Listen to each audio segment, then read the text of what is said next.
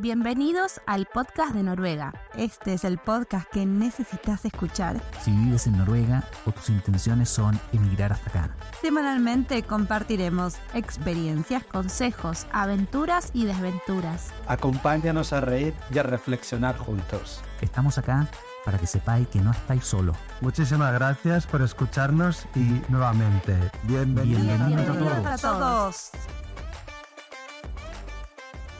Bienvenidos a un nuevo episodio del podcast de Noruega.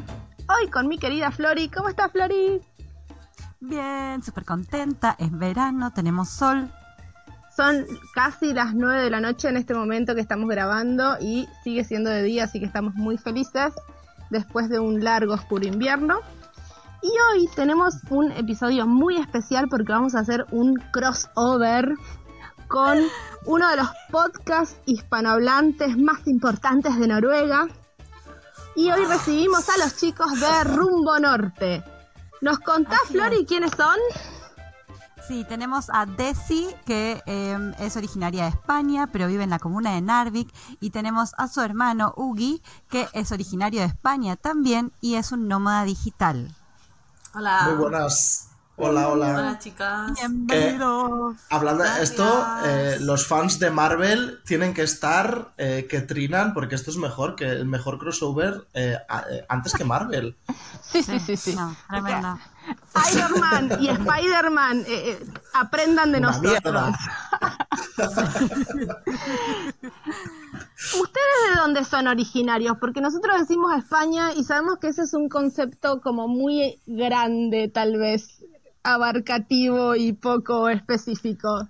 Nosotros somos, yo, eh, eh, somos del País Vasco, que está al norte, al eh, noreste de España y pegando con Francia. Somos de San Sebastián, que es la ciudad más bonita de toda España, que si no habéis estado pues os lo recomiendo. Sí, lo iba a decir yo ahora. Tenéis que... os vais a enamorar, sí, sí. de verdad. Y si os gusta Noruega... Si os gusta Noruega y demás, eh, San Sebastián es eh, una de las mejores ciudades que hay. Así que os lo recomiendo. Se come muy bien. No tiene nada que ver que os guste Noruega para que os guste San Sebastián. O sea, San Sebastián os gusta a todo el mundo porque es preciosa. ya está. Y además, eso, tenemos cultura gastronómica, se come estupendamente. Eh, no, lo siguiente, y de verdad, yo animo a todo el mundo a venir. Mm. Eh, a los noruegos les suelo decir a todos que tenéis que ir, dejaros de ir a Alicante, a Torrevieja, a Gran Canaria, e iros a San Sebastián, que es, pero mil veces mejor, mm. más bonito, perdón, para la gente de Alicante y todo esto, pero sí. Yo les cuento una cosita que es, es todo lo que conozco de la, eh, de la cultura euskera, y es que Em, en Argentina, en la ciudad de La Plata, donde yo estudié, que es la capital de la provincia de Buenos Aires, hay una comunidad vasca enorme, hay un club vasco, juegan a la pelota paleta, tienen sus fiestas, sus trajes típicos, sus bailes, eh, incluso hacen un desfile y tienen el mejor restaurante de la ciudad porque se come tan rico y eh, claro, es eso que ustedes dicen, es la cultura gastronómica como en, en, su máximo esplendor. En, Argentina, porque en la época del franquismo, sobre todo, eh, hubo mucha emigración a, Argentina y a Latinoamérica en general por parte de los vascos. Los vascos siempre nos hemos ido. O sea, nos encanta nuestro, nuestro lugar de origen, pero tú allí donde vayas te encuentras un vasco siempre. Un vasco y un catalán, casi siempre. No sé por qué, pero es verdad. Mm. Así que, ¿y ustedes eh, hablan eh, euskera también? Claro, claro. lo mío con el euskera, lo mío con el euskera es un amor eh, olvidado, digamos. Yo me mudé a Noruega, entonces empecé con el noruego, ya se me hizo difícil integrar el inglés. Ahora soy capaz de hablar los dos idiomas perfectamente, pero al principio solo tenía noruego en la cabeza. Y el euskera, pues lo tengo olvidadísimo. Cuando quiero hablar en euskera, primero me aparecen las palabras en castellano, luego en noruego, luego en inglés, luego en polaco y luego ya si acaso aparece en euskera. Mm. Entonces parezco tonta. Lo mejor es que no me, no me escuchéis. No, yo sí, yo, yo hablo bastante euskera. Hablo con mis amigos del País Vasco Profundo, eh, solo se habla euskera. Luego, las ciudades sí que es verdad que las, las capitales vascas se habla mucho, se habla mucho eh, castellano, pero tirando un poco más para los adentros o fuera de las ciudades, eh, se habla muchísimo euskera. Muchísimo. Bueno, Sí. eh, cuéntenos cómo llegaron a Noruega, ¿Qué, cómo los trajo desde el País Vasco eh, hasta, hasta Noruega. ¿Cómo fue esa transición, ese destino? Dios mío. Fui yo, yo soy la alianta, yo soy la alianta de todo. eh, Siempre es la alianta. Siempre. Siempre. Siempre soy la mayor, digo, ala, venga. No, mira, yo estaba viviendo en España, tenía un trabajo, bueno, tenía más de un trabajo, trabajaba de enfermera, ya llevaba cuatro años y algo trabajando de enfermera, no me faltaba trabajo, pero no sé, no me preguntéis por qué, eh, yo necesitaba un cambio en mi vida. Yo además estaba casada, todo, y bueno, mm, me divorcié y decidí que me tenía que ir. Porque yo siempre he sido muy aventurera, entonces era como, tengo que irme. Y eh, me daba igual a dónde. O sea, me voy a, a Alemania, a Inglaterra, donde sea. Y vi una oferta para ir a Noruega, que te pagaban tres billetes al año, que te enseñaban gratis eh, noruego, que no sé qué, o sea, una cosa maravillosa. Y entonces empecé a buscar información sobre Noruega y ahí, uno de mis sueños de siempre había sido ir a ver los fiordos noruegos, ¿no? Pero Ah. claro, un, un crucero por los fiordos noruegos costaba un pastón y yo era algo en plan de, bueno, pues en alguna luna de miel o algo cuando ahorre mucho, pues me iré, ¿no? Entonces se me metió entre ceja y ceja. Bueno, oferta laboral a Noruega, Noruega, fiordos, montaña. Yo ya os he dicho antes que soy de naturaleza a tope. Y dije, tengo que ir allí. Entonces, bueno, pues eh, me presenté a este lugar que era en Alicante, que tuve que irme a hacer una entrevista. Me fui hasta Alicante, me hice una entrevista. Bueno, pasaron bastantes cosas, eh, las que si queréis entro, pero entonces se va a alargar mucho la historia, si- o sea que podemos pasar, la cuestión es que pasaron cosas extrañas de las que no me fié. Y al final eh, decidí que me tenía que ir, eh, busqué otras empresas, otras maneras de irme, contacté con una empresa noruega, yo directamente, porque soy muy así, eh, lo he dicho antes también con un guide, soy bastante cabezona cuando algo se me mete, es que yo... Es muy yo me terca. lo- Sí, yo me lo guiso, yo me lo como como Juan Palomo y yo, vamos, soy capaz de presentarme ahí en Noruega y decir a la empresa y decirle, hola, venga, mira, Quiero trabajar. voy a Hola, ¿qué trabajar con tal? vosotros, ¿no? Eso es. Y fue prácticamente así, no me presenté físicamente, pero les mandé correos electrónicos, les estuve llamando, no sé qué, y al final, pues nada, me dieron un curso de noruego gratis. Eh, y después de cinco meses de mierda aprendiendo noruego, en el que yo pensaba además que sabía noruego, eh, me vine a Noruega y me di cuenta de que no tenía ni idea, y, y aquí llegué. me estuvieron, hice prácticas de idioma en un pueblecito que se llama Skogen, que está al lado de eh, Verdal, Trondheim, igual a una hora y pico de Trondheim aproximadamente. Estuve un mes y pico. Y eh, de ahí me mandaron a Os, que está ahí alrededor de Oslo. Lo conoceréis. Estuve trabajando en Drobak, estuve trabajando en Moss, estuve trabajando, bueno, cada día me mandaban a un sitio distinto a trabajar. Wow.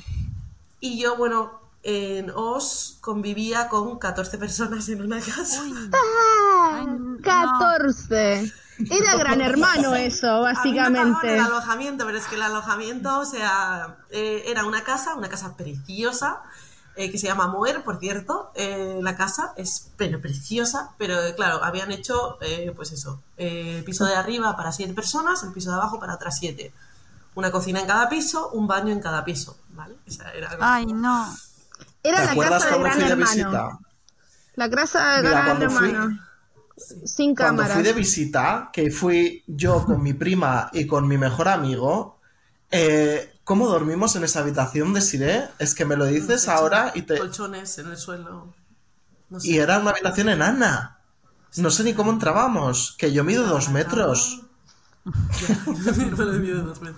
Sí, no sé. La verdad es que yo ahora lo pienso, yo ahora lo pienso y digo, Dios mío, ¿no? Pero en ese momento, pues como entre la euforia de que llegas a otro país, de que estás cumpliendo objetivos, de, ¡guau! eh, Noruega, voy a ver fiordos, voy a ver, no sé, pero bueno, que La edad. no vi ni un fiordo, la edad también. No vi ni un fiordo y a mí Oslo no me gustó nada, Flori- Flori- Floria, no me, no me mates, pero era como, esto es llano, esto es una ciudad, esto a mí no me gusta, yo quiero verde. ¿no? Mm. Y Sí, no, che, eh, yo, yo te entiendo que di- de verdad que son dos propuestas diferentes. Eh, y yo siento que para los que todavía no llegaron a Noruega y que están eligiendo dónde vivir, hay muchas Noruegas, no hay una Noruega. Hay una Noruega en la que vivo yo, una Noruega en la que vive Marcela, una Noruega en la que vive Desi, son todas distintas, todas tienen son, sus sí. propios códigos, su propio dialecto, Sí. así que las diferencias son muy abismales, porque con Marcela a veces hablamos y algo que a mí me parece que es común en Oslo, a ella le parece completamente ajeno. Y obviamente va a ser así, y lo sería también en otro país. No vamos Sí. a poder comparar el País Vasco con Madrid o el País Vasco con Alicante. No. Di- de- diferentemente, cada un lugar tiene sus características y eh, salvo, a menos que uno se ponga a investigar o decida pasar la experiencia de ir a cada lugar, no lo va a poder saber, porque yo siento que a veces nos escriben, y a ustedes también le deben hacer esta pregunta de, ay, ¿qué lugar me recomendás? Depende, claro. Bueno, a ver, vamos, primero hacemos un test de personalidad. Segundo, vamos a hacer un test de cuáles son tus intereses. Podemos Yo creo que hacer- también eh, hay que vivir Noruega, o sea, eh, hay que llegar y vivir un sitio y ver cómo estás tú en ese sitio y si es necesario moverte, ¿no? Porque por mucho que yo te cuente que Oslo es maravilloso o que Oslo es una caca, eh, hasta que no llegues tú y lo vivas, eh, no... Esto es igual que cuando me preguntan por el tema del norte. Yo como vivo en el norte, eh, pues cómo es la oscuridad. Es que yo te puedo decir mucho cómo es la oscuridad para mí, pero igual tú llegas y no eres capaz de estar aquí tres días. Claro. O Yo- es tu sitio... Pues es que es tan personal. Es muy diferente porque eh, uno puede querer decir, tengo la mejor actitud, yo voy a poder con la oscuridad, yo y no funciona así. No. Hasta que uno no lo vive, no sabe cómo va a aprender a lidiar con eso. Entonces, vayan con la mente abierta a decir, voy a probar a ver cómo logro adaptarme a ese lugar. Y si tengo que modificar el lugar, no significa que algo está mal en mí, sino que mis necesidades las voy a ir descubriendo a medida que voy experimentando el país. Eso es. Aparte, yo creo es. que es bastante como, no sé, a, a nosotros como argentinas nos, nos pasa que eh, hay mucho movimiento migratorio y muchos eh, de nuestros amigos y familiares es normal que migren eh, o a España o a Portugal o a Alemania, que dentro de todo es un poco más parecido, puede ser un poco más Sí. cálido, un poco más frío, pero eh, la cantidad de luz y de oscuridad es más o menos la misma, eh, el Y el idioma, no- idioma, yo creo. tal cual. También. Pero eh, mudarse a cualquier país cultura, escandinavo, ¿no, Marcela? sí, sí, sí, mudarse a cualquier país escandinavo es un desafío mucho más grande de lo que uno se puede imaginar, justamente porque no solo es el idioma, la cultura, sino que cambia una cuestión, o sea, climática y fisiológica. Yo no me esperaba que mi cuerpo se debilite por la falta de luz eh, y, y de sentirme Es como fuerte. pesada y hasta angustiada y no saber qué me pasaba, como decir, bueno, y revisar, no, pero ¿y qué, qué, qué estoy haciendo mal? Y no, había un factor fisiológico, biológico de, de, de un cambio tan fuerte de, de clima, de latitud, de, de- de- de temperatura, eh, de cantidad de luz, que, que realmente me, me afectó en el primer invierno y es un factor importante, que uno le resta importancia, pues dices, ay, qué lindo, el fiordo, eh, la aurora, el sol de medianoche, sí, pero físicamente... Que las auroras, eh, paso de las auroras, pero mogollón. O sea, es como de. A mí hay gente que me dice, mira, una boreal. Y yo, muy bien, ahí está, venga, adiós. O sea, no voy a salir a menos 20 grados a ver cuatro luces en el cielo cuando las tengo ya super vistas. A no Claro. ser que sean maravillosas, ¿eh? Porque hay veces que dices, wow, esta sí que tengo que salir a verla. Pero en general es como de, mira, no, estoy aquí viendo Netflix, no me voy a mover del sofá. Gracias. Es que encima ella tiene la ventana que da al fiordo, ¿sabes? Ah. Directamente con todo el cielo en la terracita, ¿sabes? Que puede estar tirada ahí en el sofá, que yo flipaba. Yo las veces que voy es una puta maravilla. Y Desi, mira la aurora. Y mi hermana en plan, y es en plan, bueno, pues nada, chica, quédate ahí en el sofá tirada. Pero es porque estoy acostumbrada. Claro. Y entonces Es pierde la otra- magia. Claro, tal Me pasa cual. cuando viene gente de visita, me pasa que yo les llevo a los sitios y les llevo pensando en plan de, va, está poco. Claro, yo llevo ya ocho años aquí, ¿no? Entonces a mí me supone todo, o sea, es todo como muy normal. Claro. Y ellos flipan con todo. Mira una casa con eh, hierba en, la, en el techo. Y yo. Y sí, obvio, ¿qué va a tener el Mira las cabras encima hierba? del tejado. Un alce, un alce. Y yo, ya, yo vivo con los alces, o sea, en invierno vienen aquí 15 alces en mi pueblo, ¿sabes? Claro. Es como, me, me, me, me- es extraño de explicar, pero sí que me, me sorprende que a la gente le sorprenda. Claro, pero es porque ya te Eh, acostumbraste. Sí, ya. Sí. Y Sí. que, a mí me, eh, no sé si ya hemos llegado a mencionar cuál es tu profesión. Pues eh, depende. Ah, claro, sí. Porque, ¿Qué quieres que claro, sea o sea, hoy? Claro. muchas profesiones. A ver, O no, sea, mi profesión. sí. Yo soy enfermera, he sido enfermera Mm. durante 12 años eh, y hace eh, relativamente poco eh, dejé la enfermería para dedicarme solo al proyecto de Halo. Eh, sigo trabajando de vez en cuando porque lo echo un poco de menos y entonces pues eh, en mi ambulatorio cuando necesitan gente me llaman y yo pues voy, me gusta el rollo. Eh, pero me dedico a Halo eh, 100%, básicamente. Excelente. Bueno, ah, llegó el momento. Queremos que nos cuenten qué es Halo.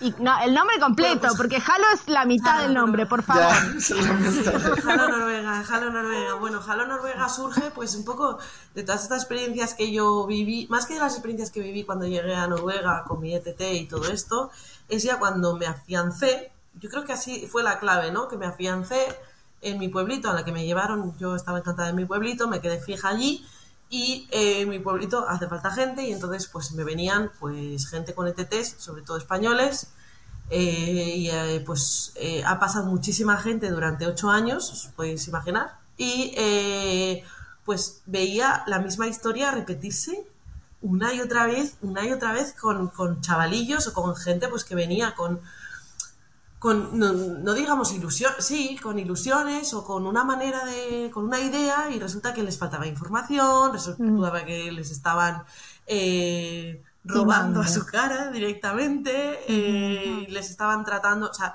no, no les habían contado los beneficios o cómo funcionan las leyes noruegas del trabajo, por ejemplo, iban a trabajar enfermos, porque encima lo decían en el trabajo y le decían, no, no, tú vete a trabajar enfermo, ¿no? Los de la TT, por ejemplo. Yo qué sé, yo, yo me enfadaba muchísimo, muchísimo. Yo, que no vayas a trabajar, que estás enfermo, que tienes el día pagado, ¿no? Que te quedes en tu casa, que tienes fiebre, que no puedes estar cuidando a gente enferma con fiebre. Claro, nosotros venimos de una cultura en la que estamos acostumbrados a trabajar, trabajar, trabajar, trabajar, trabajar, trabajar, trabajar, trabajar. Y vosotras lo habréis visto en Noruega, no funciona así. Y claro, ellos yo creo que de una manera u otra se aprovechan de esa cultura que tenemos de, de máquinas trabajando, Sí. ¿sabes? Nos ocultan información de cómo se trabaja en Noruega y eres, eh, pues, pues eh, el tonto del pueblo que está trabajando como un negro con fiebre, eh, con el brazo roto o como sea, ¿sabes? Sí.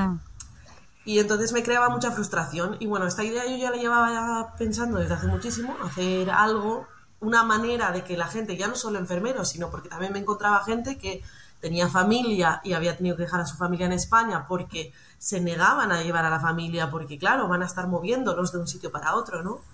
Y dices, leñes, con toda la oferta laboral que hay de enfermería, sobre todo en el país, Sí. Tío, a nada que sabes noruego, puedes buscarte tú un trabajo estable en cualquier sitio con tu familia y no necesitas estar de un lado para otro, de un lado para otro con una ETT, ¿sabes? Exacto. Sí, este mm, el- es recontra importante que la gente sepa que te- dominar el idioma te abre las puertas de todo el país. Entonces ahí uno puede Sí, sí. tomar las riendas de su propio destino y decir a qué quiero ir, en qué sector quiero trabajar, porque Eso ahora es. sí estaría bueno que nos cuentes, sabemos que hay muchos estilos de trabajos para enfermeros, que no son todos iguales, que tienen distintos grados de responsabilidad y de también eh, diferente de dominio del idioma que hay que tener. Eh, así que si, si vos hoy, tuvi- con toda la información que vos tenés hoy, que es valiosísima porque tenés ya ocho años de experiencia viviendo en el país, tuvieras que volver a empezar, ¿cómo empezarías tu camino? ¿Y cómo crees que Halo Noruega puede ayudar a los que quieren venir? Claro, es que por eso, por eso se creó Halo, ¿no? Es eh, aprender el idioma, lo primero y fundamental, para, o sea, pero no solo para enfermeros, sino para lo que sea, me da igual. Eh, sobre todo si tienes vista de quedarte en el país, es aprender el idioma, luego eh, mm, informarte de cómo funciona el país y la cultura, porque no tiene absolutamente nada que ver con la nuestra, Sí. ¿vale? Y, y moverte, o sea, moverte. Ahora mismo, encima, eh, Noruega es un país que absolutamente todo lo haces vía online prácticamente. Tienes todas las ofertas laborales en tu mano, evidentemente si tú vas físicamente a un sitio eh, tienes más posibilidades quizá de encontrar un trabajo, pero actualmente hay muchísimas ofertas en Internet y puedes acceder a Noruega eh, a- a- pues de manera online es- desde tu casa en España, ¿sabes? Entonces yo lo haría así, vamos, informarme. Lo que pasa es que es difícil porque por lo menos cuando yo vine hace ocho años no tenía esa información. O sea, no tenía acceso a esta información y yo creo que no ha habido acceso a esta información y ahora igual, mm, no sé, hasta eh, que se hizo Halo o empezaron la gente también a decir cosas en los Instagrams de cómo buscar trabajo, de lo que sea, ¿no? En, en Halo, en el curso de orientación, lo que hacemos precisamente es contarte las leyes, contarte cómo encontrar trabajo, cómo hacer un currículum, cómo presentarte, cómo es la cultura. Eh, al final, todas las claves que tienes que tener cuando te vas a mudar a un- otro país, ¿no? Que de hecho creo que debería hacerse para cualquier otro país también. O sea, si, como decía Sí. Marcela, ¿no? Si vienes de Argentina a España, deberían de hacer también algo para enseñarte cómo funciona el país en España, cómo funciona la sanidad en España, cómo puedes acceder a un médico en España, ¿no? Por ejemplo. Mm. Eh, no sé. Sí. A nosotros Así lo que, que, bueno, nos yo pasó entonces- justamente fue que eh, empezamos nuestro podcast por esa necesidad personal que teníamos, porque de, de conseguir información y de no encontrarla, o sea, de no encontrarla en Eso es. español, de no, de no encontrarla de manera accesible. En mi casa, eh, bueno, Flori también, las dos vinimos como acompañando a nuestros esposos.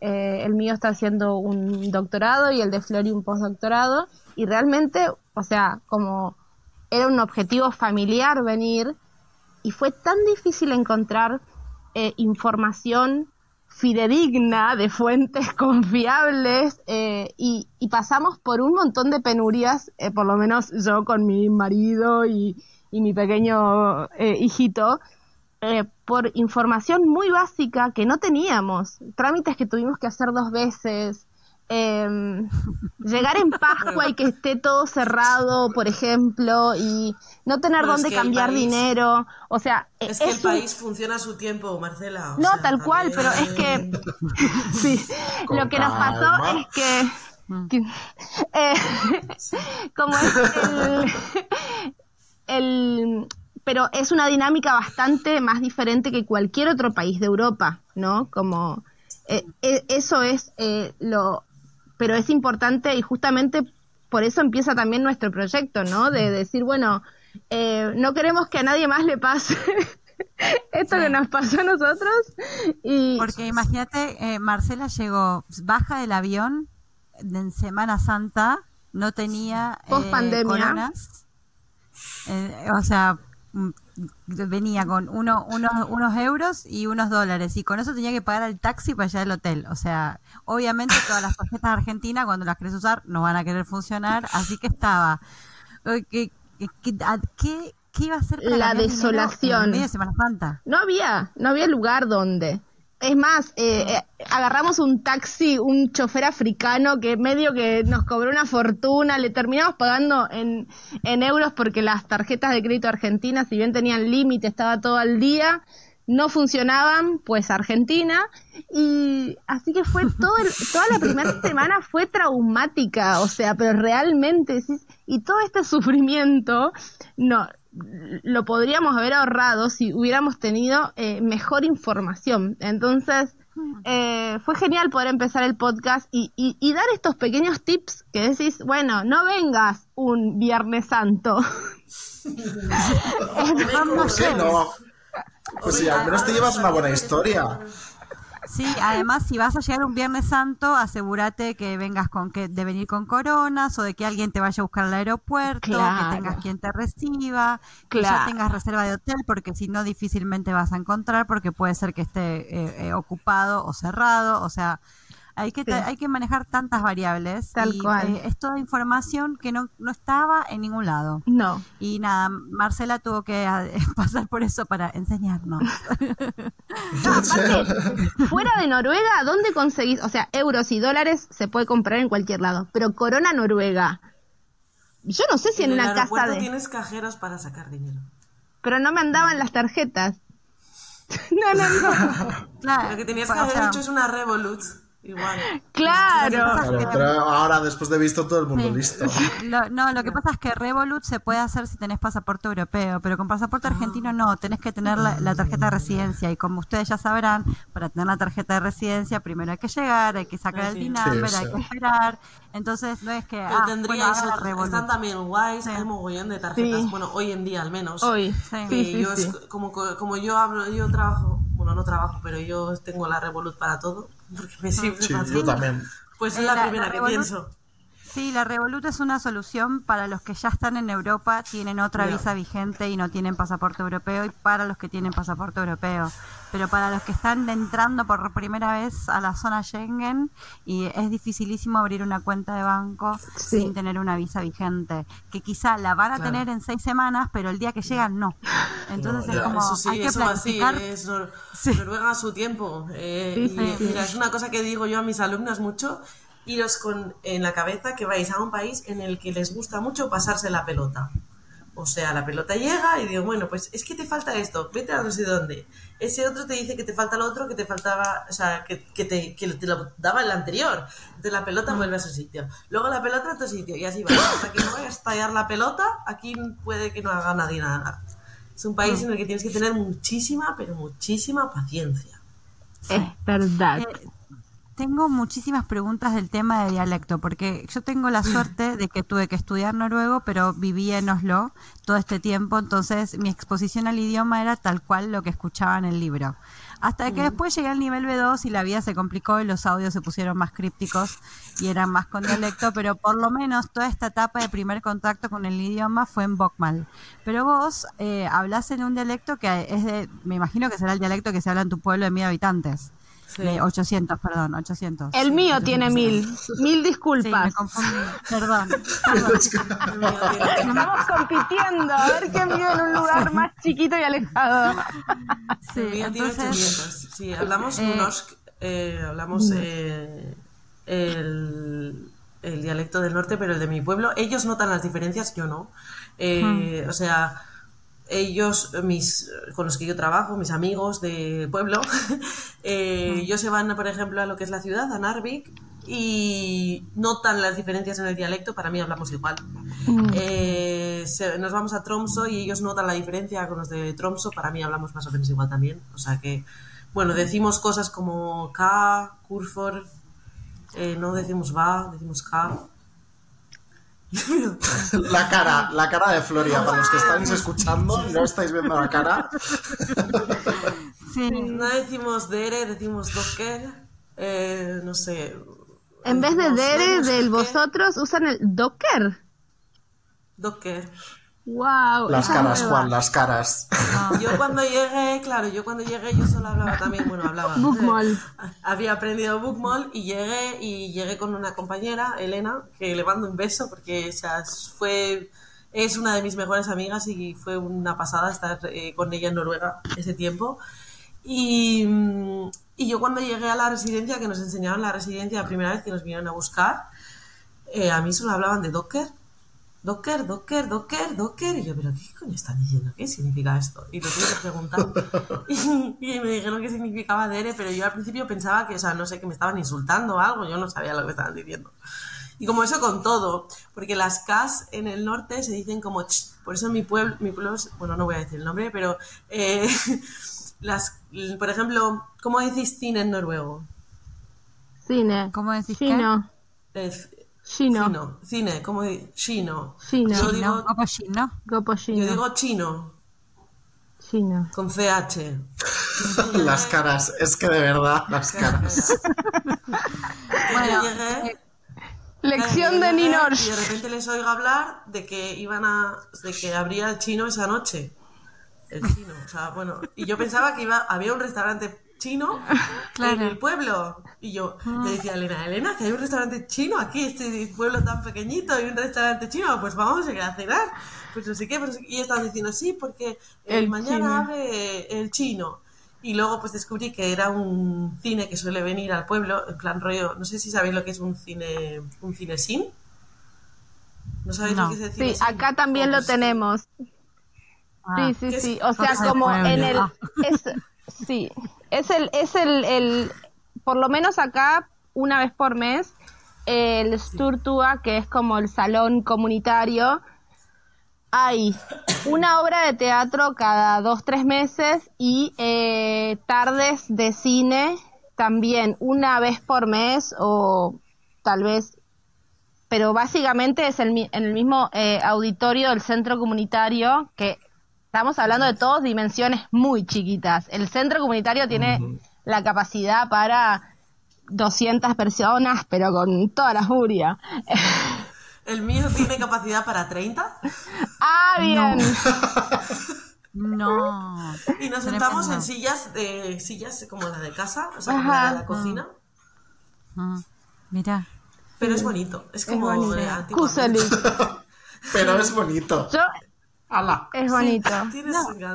A ver, que hay- es importantísimo, hay gente para todo. Desi está muy contenta en la comuna de Narvik, yo estoy muy contenta en la, en la comuna de Oslo. Sí. Eh, Marce, vos que estás en In- es Inlandet, tu comuna. Inlandet es el Filke. La comuna es. Sturedval.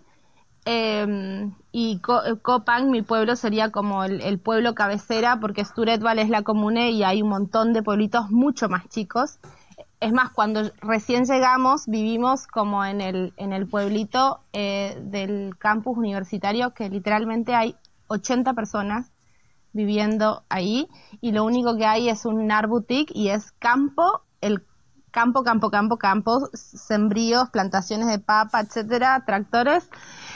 Un nar boutique que es un, una especie de pequeño supermercadito muy pequeño y eh, el campus universitario a la vera del río, una cosa preciosa pero desierta, o sea, después de vivir en una ciudad de millones de habitantes, eh, fue un cambio muy grande, pero ahora es- realmente estamos muy contentos porque, o sea, estas, eh, estos pueblitos así, por lo menos en nuestro caso, son eh, muy family friendly, ¿no? Como son ideales para, para tener una familia con niños pequeños, los niños van todos caminando a la escuela, eh, viven con una libertad increíble y es como el- mismo pueblo que abraza y protege a todos los niños y los niños son prioridad para todo. Eh, y, y realmente para formar una familia, para mí, si uno viene a, eh, a Noruega con niños pequeños o con la idea de, de- de empezar una familia, un pueblo chico es ideal porque está preparado para contener, no sé cómo explicarlo. Ay, Sí, qué hermoso, hermosas seguros. palabras. Mm. Sí, es que sí, y totalmente, yo comparto Sí, sí. totalmente lo que has dicho, porque en mi pueblo pasa igual. Eh, además es como que toda la comunidad es eh, toda la comunidad del pueblo, ¿no? Se en- en- envuelve a esto, ¿no? Eh, No hay niño que vaya solo, además todo el mundo se conoce a todos los niños de todos. Sí. Y pues si ven a un niño, no sé dónde te has enterado, a la del minuto, eh, y están como muy están muy controlados, pero a la vez tienen muchísima libertad. Sí. Claro. Hacen lo que es que quieren. her- hermosa Y todo el día descripción. Mm. Es Ahora, la vida del Ugaitz, pueblo. vos que has viajado a. Noruega, que sí, queremos saber qué lugar te gustó más, por qué. Yo, mira, pues el que más me- las islas Lofoten, sin duda, Ah. y la zona que más me gustó fue Reine. Y encima fue muy gracioso porque cuando fuimos estaban en obras, porque ahora en Reine para eh, hay que subir por una ladera que es casi semiescalada, han puesto eh, estaban en obras para hacer unas escaleras, ¿te acuerdas de sí? Se llama Y, eh, no se podía entrar. Se llama Reinebriggen lo que estás diciendo, porque Reine es el pueblo y Reinebriggen es la montaña. Ah, ¿Y dónde queda? sí, yo eso nunca lo escuché. Reine En Lofoten. Ah, es Ah, es en uno de los pueblitos de Lofoten. Mm, Sí. No, todavía Y entonces es que es una de las vistas más impresionantes que he visto en mi vida, o sea, de subir y de quedarte eh, sin aliento. Mm. De decir en plan rollo, wow, o sea, la inmensidad, lo que era. Pues estaban en obras y no se podía entrar, pero nosotros, como buenos españoles que somos, nos da igual y allí que fuimos. Entonces, fuimos subiendo las escaleras, que era agotador, pero agotador. O sea, porque muchísimas escaleras, no sé cuántas escaleras eran. Y luego al final tuvimos que escalar, ¿te acuerdas? Llenos de barro, que llegamos arriba. Habían traído Sherpas de la India para ir colocando las piedras, para hacer Sí. eh, una escalera hasta arriba, en vez de subir la montaña. Me imagino que ya estará abierto, así que si vais para Lofoten, eh, eh, esto, porque es que de verdad, ahí, ya que estáis en Noruega, es wow. Wow. Para Y es que encima que- fuimos de aventura, en plan rollo tienda de campaña. Como puedes acampar en Noruega en cualquier lado, ¿sabes? Se escribe R-E-I-N-E. Reine. Eso es. Reine es el pueblo y la montaña se llama Reine Briggen. Briggen creo que se llama. Pero bueno, es la única montaña que hay. Entonces, eh, si pones qué hacer en Reine es lo primero que te va. Tours en Reine es lo primero que te va a aparecer. Es eh, brutal. La verdad es que sí que es muy chulo. Y, Yo las eh, mejores pasaste, vistas. Mm, ¿Pasaste por Oslo, Ugi? Sí, claro. Oslo. Oslo no me gustó nada. Me pareció. Me parece No que es. eh, es como. eh, tiene una fachada preciosa, que es la costa, que es todo muy bonito, pero luego de puertas para adentro. eh, eh, me recuerda a una ciudad comunista. Era, yo iba andando, todos los edificios eran iguales. Claro, a ver, nosotros venimos de España. Claro. Entonces, en el País Vasco, San Sebastián es muy afrancesado. Entonces, eh, ves unas fachadas maravillosas. Aquí en Vitoria es medieval. Entonces, estoy viendo edificios medievales. Entonces, voy a un Oslo y lo veo todo como tan prefabricado. ¿Sabes? Que Sí, además que yo no soy de turismo de ciudad, ¿eh? Cero, ¿eh? Sí. Claro.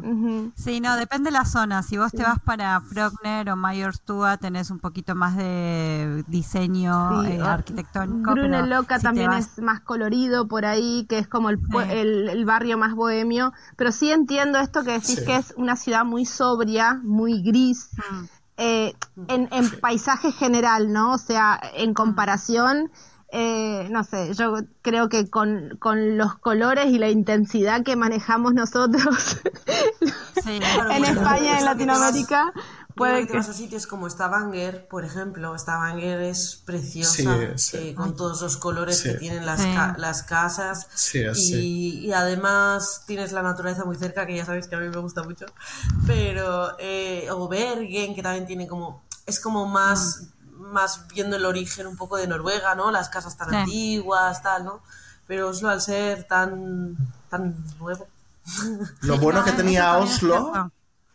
Lo bueno que tenía Oslo eran los patinetes eléctricos, que era una fantasía. Ah, sí. Entonces yo siempre que voy me cojo el patinete eléctrico y me voy de un lado a otro, ¿sabes? Pues si voy con algún acompañante y vamos a visitar Oslo y les voy a enseñar Oslo y demás, eh, normalmente eh, siempre en patinete es una fantasía. Es una fantasía. Eso es buenísimo. Excelente. Buen- Bueno, eh, entonces, que con, denos así un, un overview de los productos que tienen en Halo Noruega, servicios que pueden adquirir con ustedes. Vale, lo digo yo. Habla tú. Sí. Mucho. Eh, vale, la idea nuestra siempre es, eh, que es lo que yo digo, siempre es generar gente independiente en el país, ¿vale? Para que no le pase, por, por ejemplo, lo que le pasó a Marcela, que sea de que, cua- de que vayas sabiéndolo, sabiéndolo todo, es decir, con un nivel B2 de noruego, que para eso está el curso intensivo, ¿vale? Y luego tenemos el curso guide, que es para generar gente independiente. Para que antes de irte te lo hagas, que son, no sé cuántas horas eran, 30 horas de sí, de, de curso. No me acuerdo ahora. Pero eh, al final es Una eso, que entiendas cómo hacer el IDNUMER, eh, eh, abrirte una cuenta bancaria, cómo funciona el sistema sanitario, eh, las leyes laborales y todo lo demás. Las ayudas de lo- eso es, todo eso. Y es como muy básico. Entonces, nuestra idea es, somos un puente entre los hispanohablantes y Noruega. Y sobre todo, sobre todo, lo que nosotros buscamos es ayudar. Esta empresa nace por ayudar, porque aquí mi querida hermana, que fue la cabecilla, es porque tiene un corazón que no le cabe en el pecho. Y, y ella, que es enfermera, no, es verdad. Ella que se, yo siempre le he dicho, tía, tienes un alma sanadora. Y mi hermana le encanta ayudar a la gente. Y esta empresa nace, nace de eso, de, de, de esa eso, que voy de a ese aura que hay de esto, como si... No, No, mira, pero yo es- hablaba. Sí. Es importante que, que, digamos, tu iniciativa, hay que reconocer que está ayudando gente. Así Sí. que Sí. buenísimo de que haya personas que puedan evitarse pasar los malos momentos o los momentos Mm. difíciles que otros hemos tenido que pasar. Bueno, momentos Que es difíciles difícil, habrá ¿eh? siempre, Sí. Eso o sea, es, quiero decir, eso es. no evitamos momentos difíciles porque hay momentos difíciles que no van a pasar igual. Hay un choque cual. cultural, hay un idioma, o sea, a ver. eh, pero por lo menos que la. ¿Puedo decir palabrotas? Es que soy vasca. Eh, que, la, que la hostia no sea tan grande, ¿sabes? Amortiguar el sea un poco golpe. esperada. Eso es, gracias por decirlo de manera bonita. Sí. No sé, yo lo hablaba con un alumno eh, hace un mes y pico, eh, que hablábamos de esto, del trabajo y tal. Le decía, mira, yo la verdad es que me siento súper, eh, no, no satisfecha, pero es como realizada con el trabajo que hago en Halo, porque vengo de cuidar ancianos, enfermos, ¿no? Y es bastante, de hecho, duro, porque normalmente el...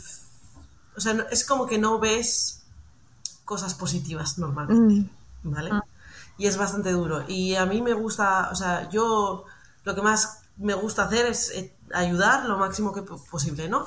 Y ahora con Halo, yo les decía a mi, a mi alumno, es que siento que ayudo a construir sueños, ¿sabes? A conseguirlos Tal cual. de, de una manera o de otra, ¿no? Y, y me y realiza tanto como persona que mis alumnos me llamen, me digan, Desi, que tengo este trabajo, que he sido capaz de hablar noruego durante cinco horas, que eh, yo qué sé, ¿no? Que ya tengo piso, que estoy súper bien, que tal. Eh, A mí me ha llorado, ¿eh? los- Yo los tengo que de decir que a mí me ha llamado llorando, diciéndome en plan, tío, que no sé quién ha encontrado trabajo, que no sé qué, es que me hace una ilusión, y luego me escribe, que no sé quién ha cogido trabajo, ha conseguido trabajo, qué bien, que no sé qué, y es como de, vale. Sí.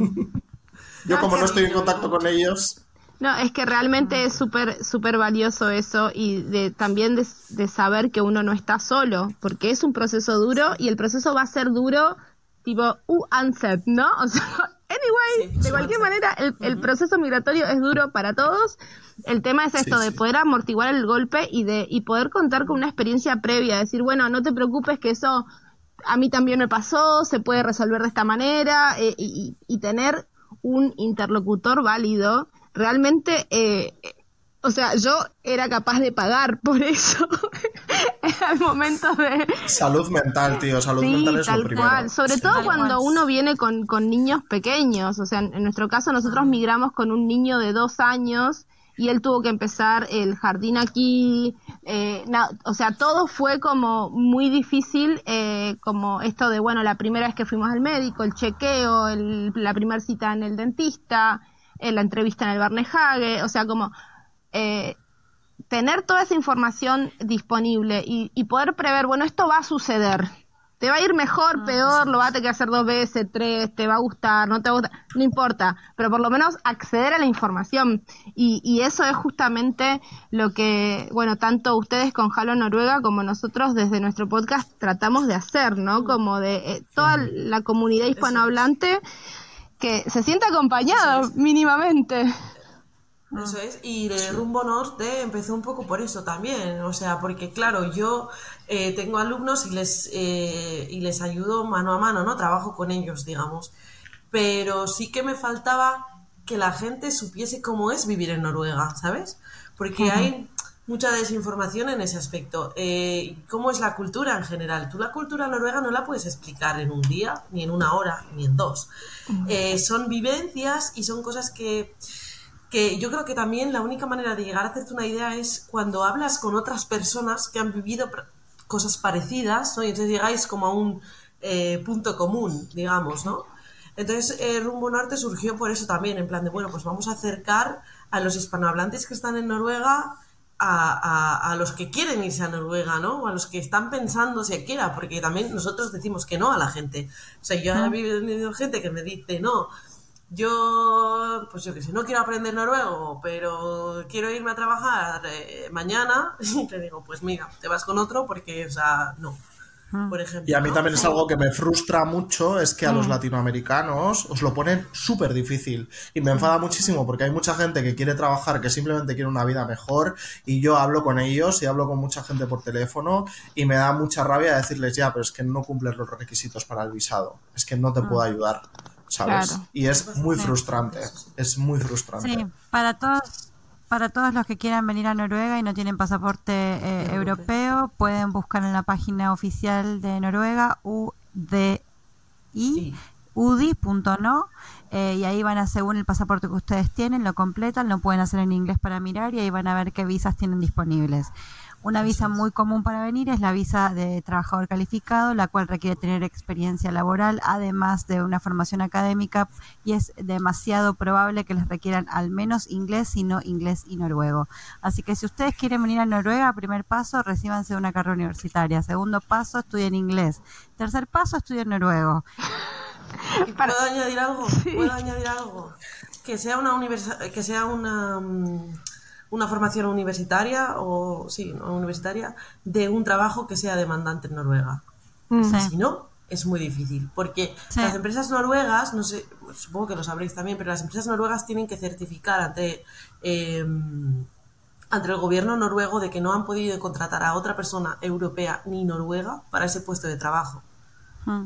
Entonces es como que se hace súper complicado. Súper difícil. ¿sabes? Entonces, si es un trabajo que sea eh, muy demandado en Noruega, Mm. pues... Como por eh, ejemplo enfermería, que no paran de pedir enfermeras. Mm. Ingenieros también se necesitan bastantes. eh, En informática, en IT también se necesita mo- mogollón. Pues eh, es más fácil. Sí, y Es también necesitamos médicos, así que por favor, eh, aquí hay lista de espera, así que por favor vengan médicos que tengan especialidades porque hacen falta. Sí. En todos lados. Ay, sí, ay, qué alegría poder, poder obtenerlos acá con nosotros, conocerlos un poco más, saber más de su proyecto. Eh, así que ya, ya puede- pueden encontrar eh, a Desi y a Ugi en eh, un, un podcast que se llama Rumbo Norte, está disponible en Spotify. También los pueden encontrar en Instagram como Jalo Noruega. Jalo Noruega. Arroba Jalo excelente. Noruega. Y bueno, eh, Marcela, ¿qué te parece? Increíble. Yo estoy muy contenta y agradecida también porque se hayan sumado a nuestro podcast. Son bienvenidos las veces que quieran. Sigamos charlando porque que hay un montón de cosas más que queremos preguntarles. Sí, siempre, Ay, sí, se sí, queda Ya- corto, se queda sí, corto. ya, ya Ahora toca para- al revés. Ahora os toca venir a vosotras a la rumbo norte. Sí, sí, sí. En, en, en Rumbo Norte hacemos la parte 2. Buenísimo. El, el, el, el crossover de, de la segunda parte. pensando qué canción vais a querer cantar. Sí, porque sabe cantar al final.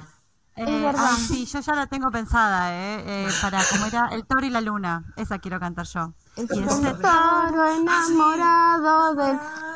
la luna. Bueno, ¿qué les parece? Porque a- para terminar nos vamos cantando esa canción los cuatro juntos.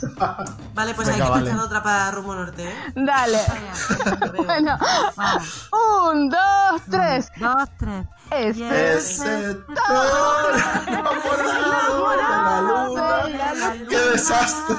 hagan- está ¡Qué cada noche en la maná! Sí. Pintado de amapola. Marcela baila. Ole, ole. Sí, que yo no me la sé. Solo sigo de- yo. de la Tarzán. melodía. Na, na, na. Marcela Rosalía. No, no, no. Sí. La, una Gracias motomami. Ha sido un placer. Para el capítulo que Una grabemos con ustedes, total. eh, eh, cantamos motomami. Sí, esa.